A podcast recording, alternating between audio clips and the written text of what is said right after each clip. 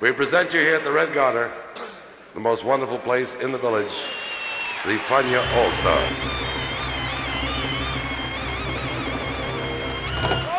La hora faniática.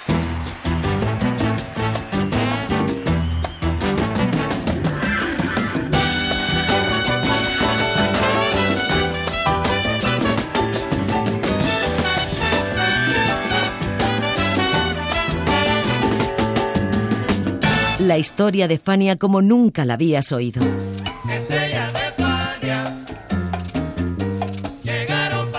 La sorprendente historia de Fania Records.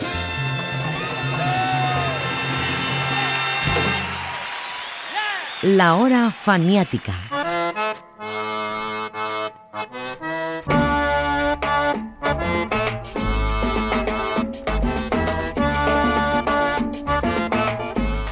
Su larga historia, Fania Records produjo y grabó miles de discos, de los cuales, como comprenderán, no todos llegaron a ser famosos. De hecho, hay unos cuantos de los que nadie se acuerda, y otros que fueron un fracaso estruendoso. No se volvieron a editar y son una pieza de colección, porque algo había, aunque no funcionara. Ese es el caso del disco que traemos a la hora faniática de hoy. Se titula De Panamá a Nueva York. Rubén Blades con la orquesta de Pete Rodríguez. Así que sean todos bienvenidos.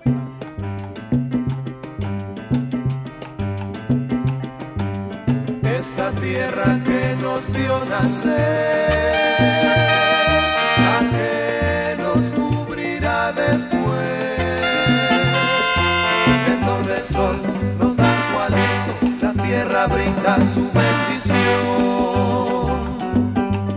en donde el mar canta el lo que mi madre pronunció, en esta tierra linda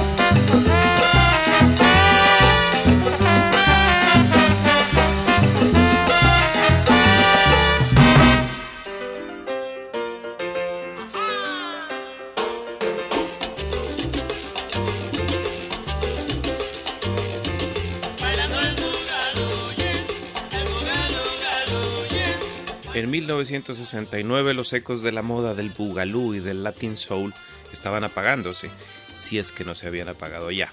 Una de las estrellas de esos turbulentos años finales de la década de los 60 era Pete Rodríguez, pianista de ascendencia mexicana que puso hits de la talla de Micaela y I Like It Like That. Su productor personal era Pancho Cristal. Pancho Cristal me llama,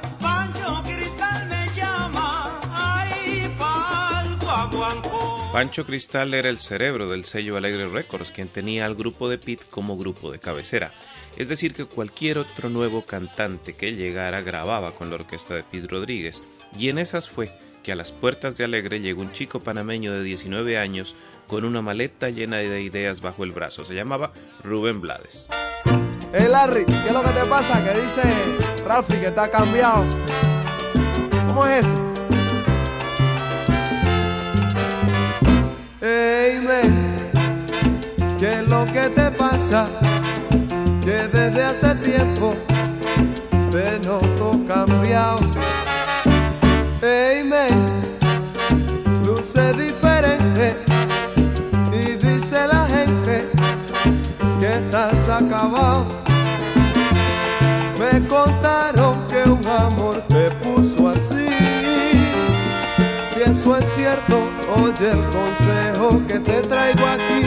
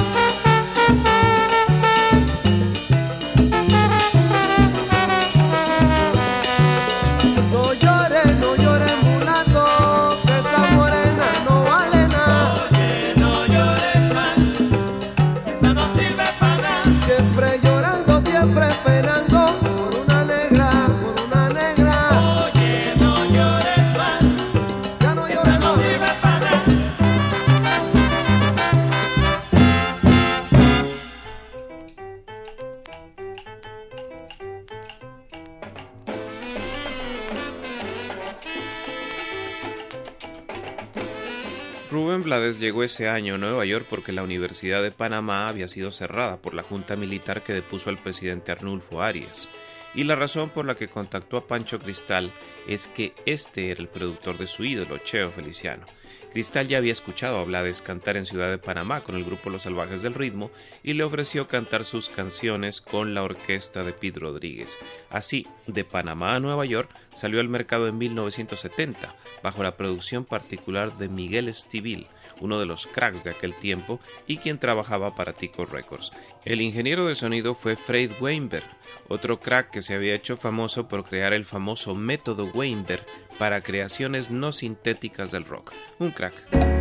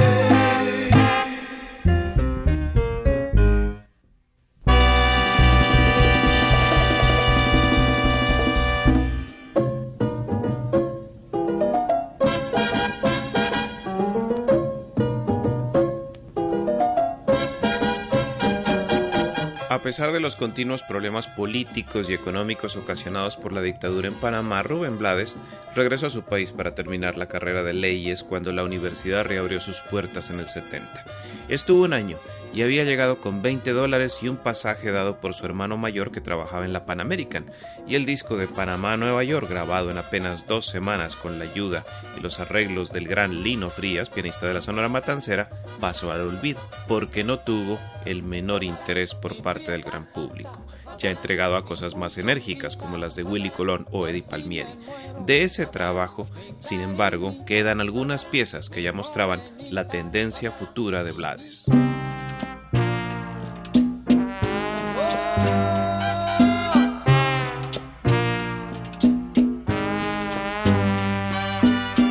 un pescador sale al clarear,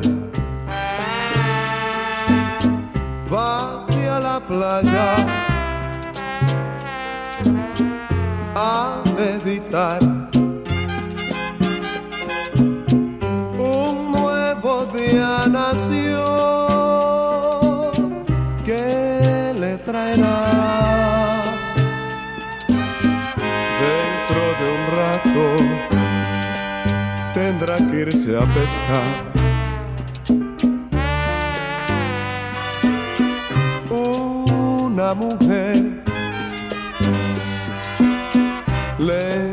explorar. Cuídate mucho y rompe a llorar. Se sonríe el pescador, mira hacia atrás. Llora pues se va su papá.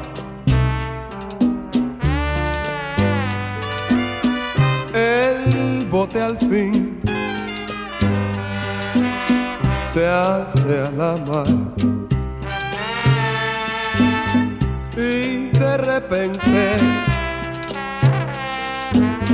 se escucha un tronar por sobre la tormenta.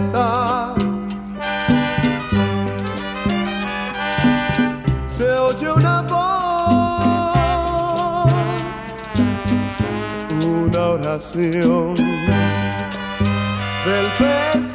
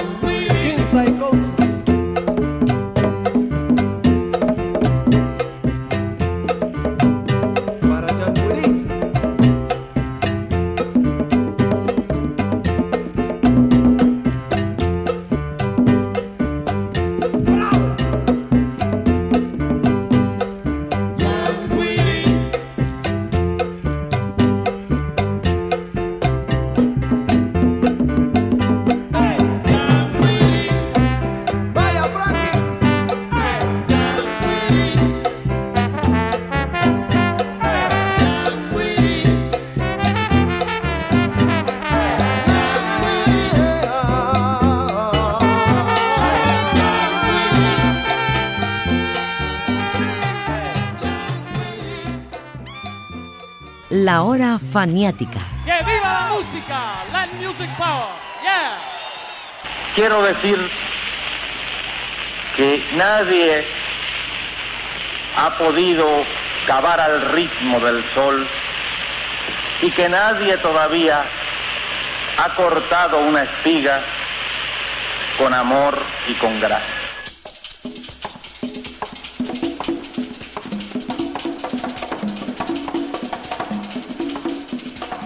Ese que hablaba era el Che, Ernesto Guevara, leyendo un poema. Sí, el mismo Che Guevara. ¿Y qué viene a hacer ese personaje aquí, en esta historia del disco de Panamá, Nueva York? Es que fue inspiración para una de las creaciones que hizo Blades en su primer trabajo. Eh, que lo cuente el propio Blades. Juan González es una canción que forma parte de un álbum que se tituló De Panamá a Nueva York, que fue mi primer álbum eh, como solista cantautor.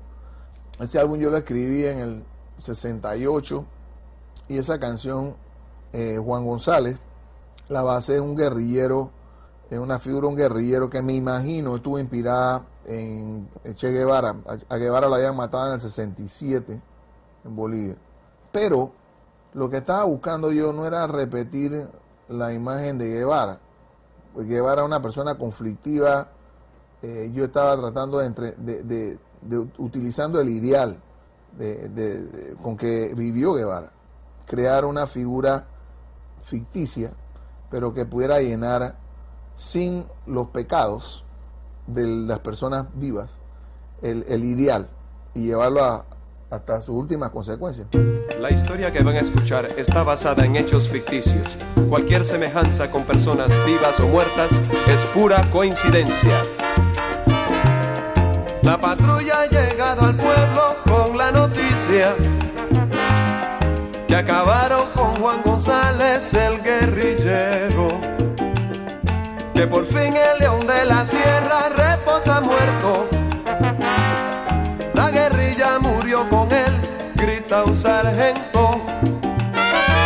En la cañada del muerto fue la emboscada. Cogieron a la guerrilla hambrienta y cansada.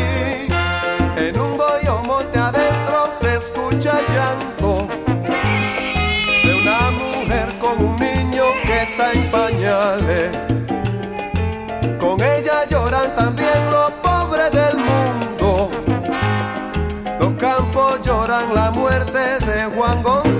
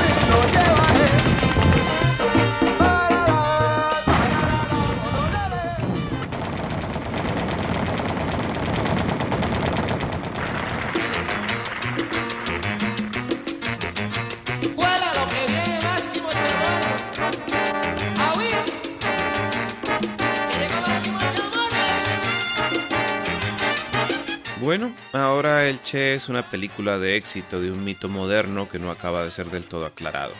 Guevara es un personaje muy complejo porque aún no se sabe si fue ángel o demonio, o un combatiente perenne o un zumbado necesitado de ver sangre. El propio protagonista y productor del más reciente film sobre la vida de Guevara, Benicio del Toro, le confiesa a Ernesto Macausland de Caracol lo difícil de hacer el personaje. Hoy en día, después de haberte enfrentado a todo lo que te has enfrentado, porque te ha tocado convertirte como en un defensor del Che, siendo tú un actor que representa un papel, eh, ¿cambiarías en algo el planteamiento de la película? ¿Harías un Che menos eh, amable con él de lo que fue en la película? Nada, no, no cambiaría nada. Bueno, si nos dan el dinero haríamos la tercera parte, ¿verdad? Porque se podrían hacer otras partes. El Che después de la vida. O el Che, el Che en África. Ah, sí, también, claro, en Congo, ¿no? El Che en el Congo. El Che banquero, lo que sea. o- pero no se puede hacer todo. O sea, no podemos complacer a todo el mundo. Nosotros, nuestra intención y la película, hay que hacer esa investigación y todas esas cosas, pero o sea, la película hay que, hay que, hay que reconocerle que nada de ahí, que nada que está en la película ha sido inventado. Pero claro, Juan González y el Che nos dejan en presencia de otros guerrilleros latinoamericanos convertidos en personajes de la salsa. Repasemos nombres: Enrique Blanco de Ramón Díaz, Don Simón del Trabuco venezolano, Máximo Chamorro, que es ese que suena al fondo con Lalo Rodríguez, Luis Muñoz Marín de Juan Padín o Manuel García de Cano Estremera con la orquesta de Bobby Valentín.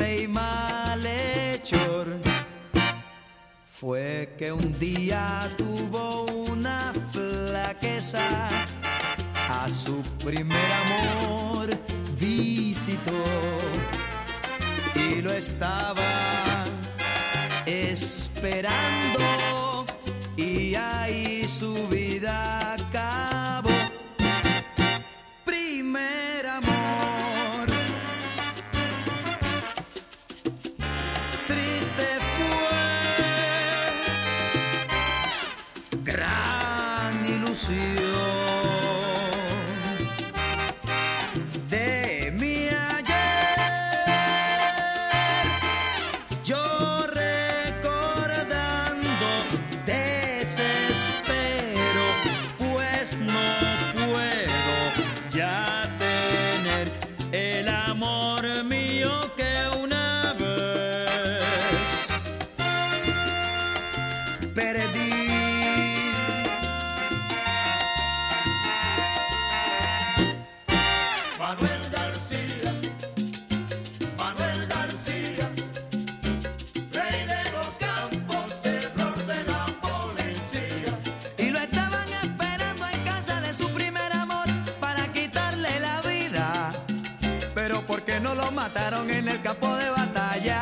que miedo le tenían. Manuel García, Manuel García, rey de los campos, terror de la policía. Y fueron con rifles, ametralladoras y dinamita porque fallar no querían. Las escopetas se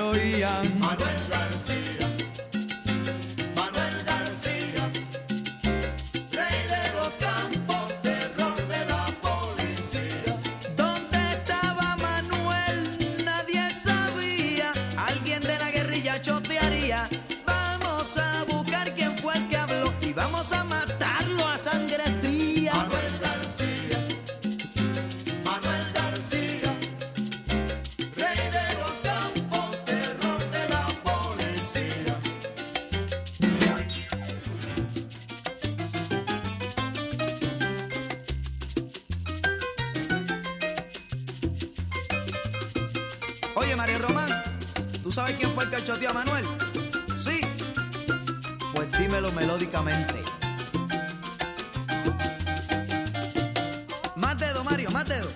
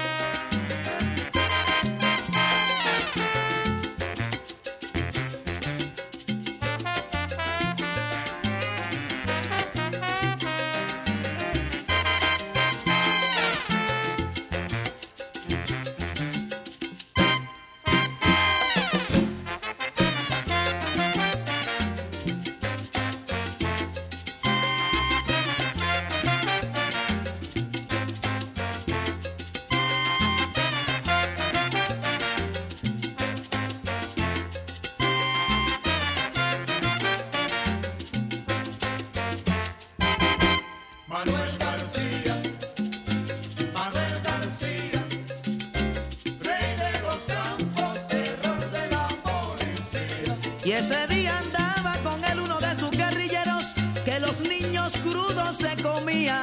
Y el tiroteo empezó, enseguida el embalo, los pantalones se le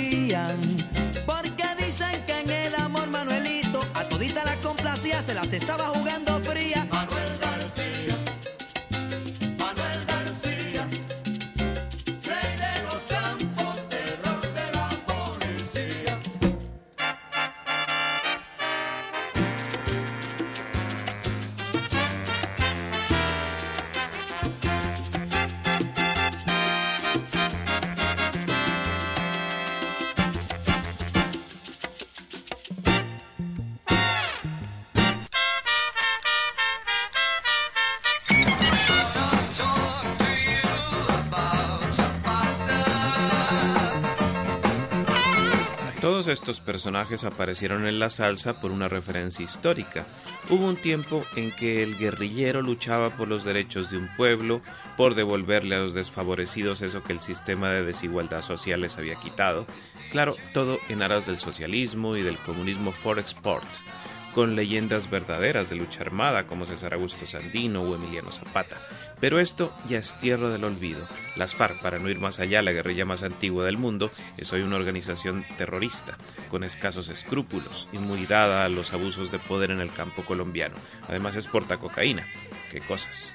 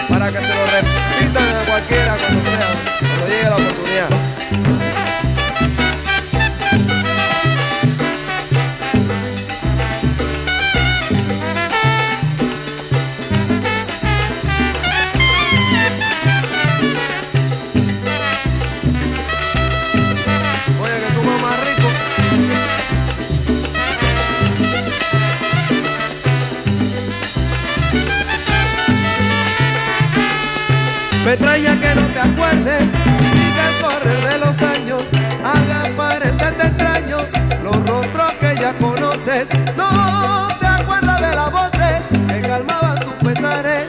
Cuánto tiene, cuánto vale, ese es tu pesar de ahora. Pero va a llegar la hora que establece la verdad y entonces comprenderás lo inmenso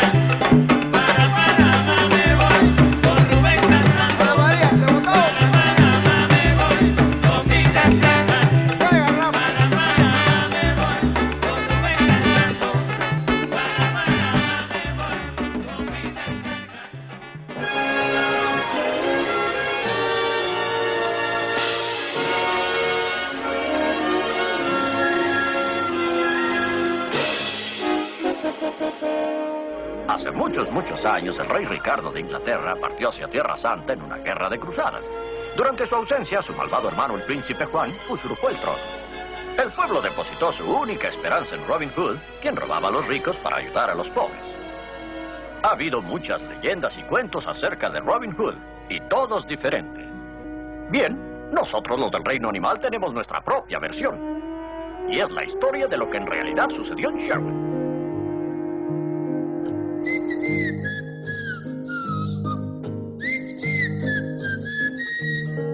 Pero dos personajes han tenido mucho que ver con el desarrollo de las ideas sociales en la salsa y que están vinculados a los guerrilleros idealistas de aquellos tiempos. El primero es Cipriano Armenteros, composición de Rubén Blades, pero popularizado por Ismael Miranda en su disco de Fania. Este es Ismael Miranda en el 75. En él narra la historia de un bandolero panameño, bandolero la denominación de uso para los Robin Hood criollos del siglo XIX, que asoló la región central del Istmo en 1806. Excelente, maravillosa canción por donde quiera que se la escuche.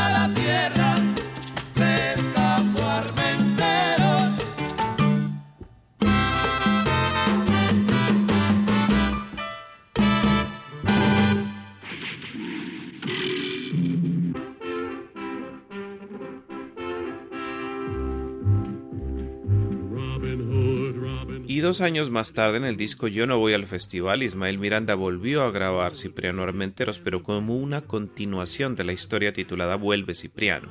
Pues como dijo el propio Volades, héroe a ratos, bandido en otras ocasiones, es un personaje netamente folclórico, que sin embargo encaja casi a perfección sus características con las de nuestros redentores de causas populares que lucharon en distintos países contra el colonialismo español antes del siglo XX.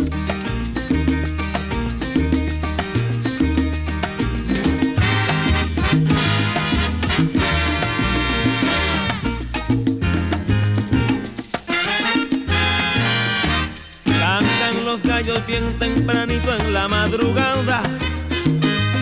Y por el pueblo cruzan seis hombres botando fuego. Y los relinchos de los caballos van anunciando que Sarmentero que con su banda ataca de nuevo. Volvió a vengar la mañana aquella de la emboscada. Donde pa' siempre quedó tendido Emeterio López Facundo perdió la vista del ojo derecho. Y hasta Cipriano cogió una bala, usted sabe dónde.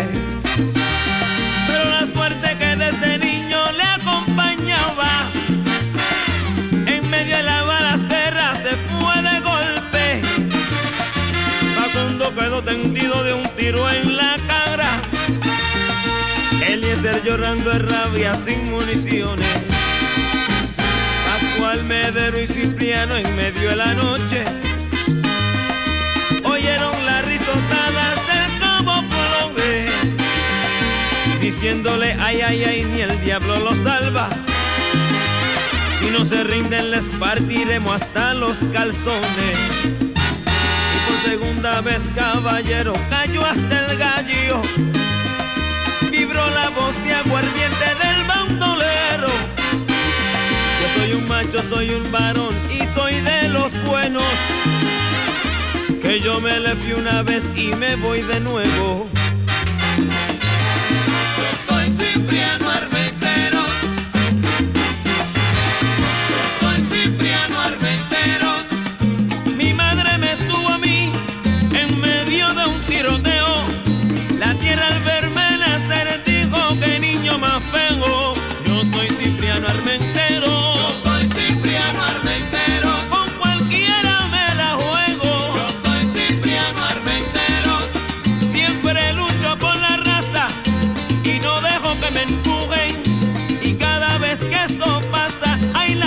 La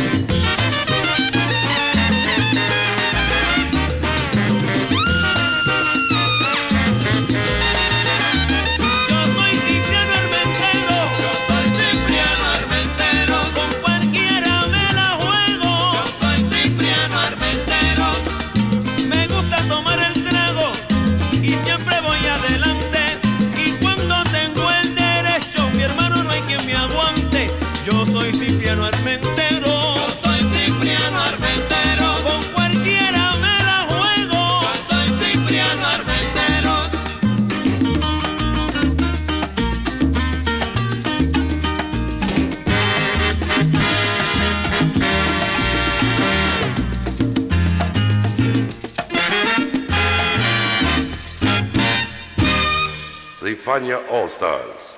Fania, the great young company that we hope you will enjoy throughout the years. La hora faniática.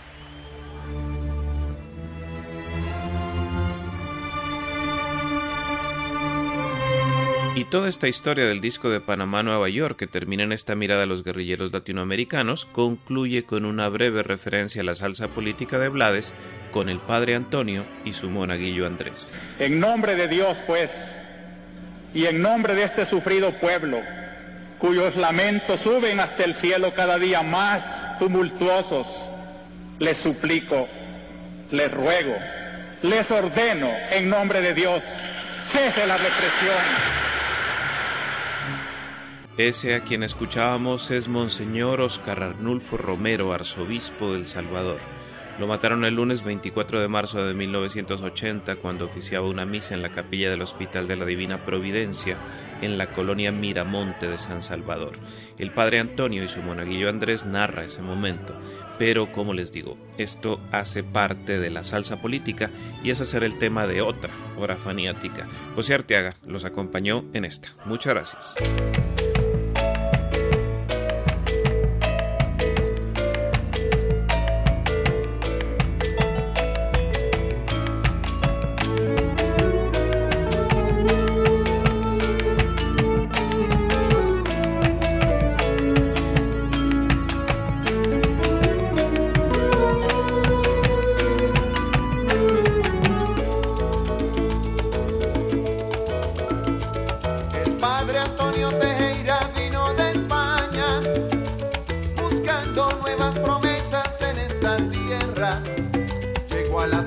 Sin la esperanza de ser obispo.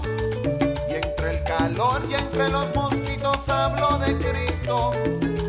El padre no funcionaba en el Vaticano.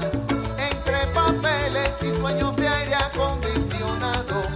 Y fue a pueblito en medio de la nada a dar su sermón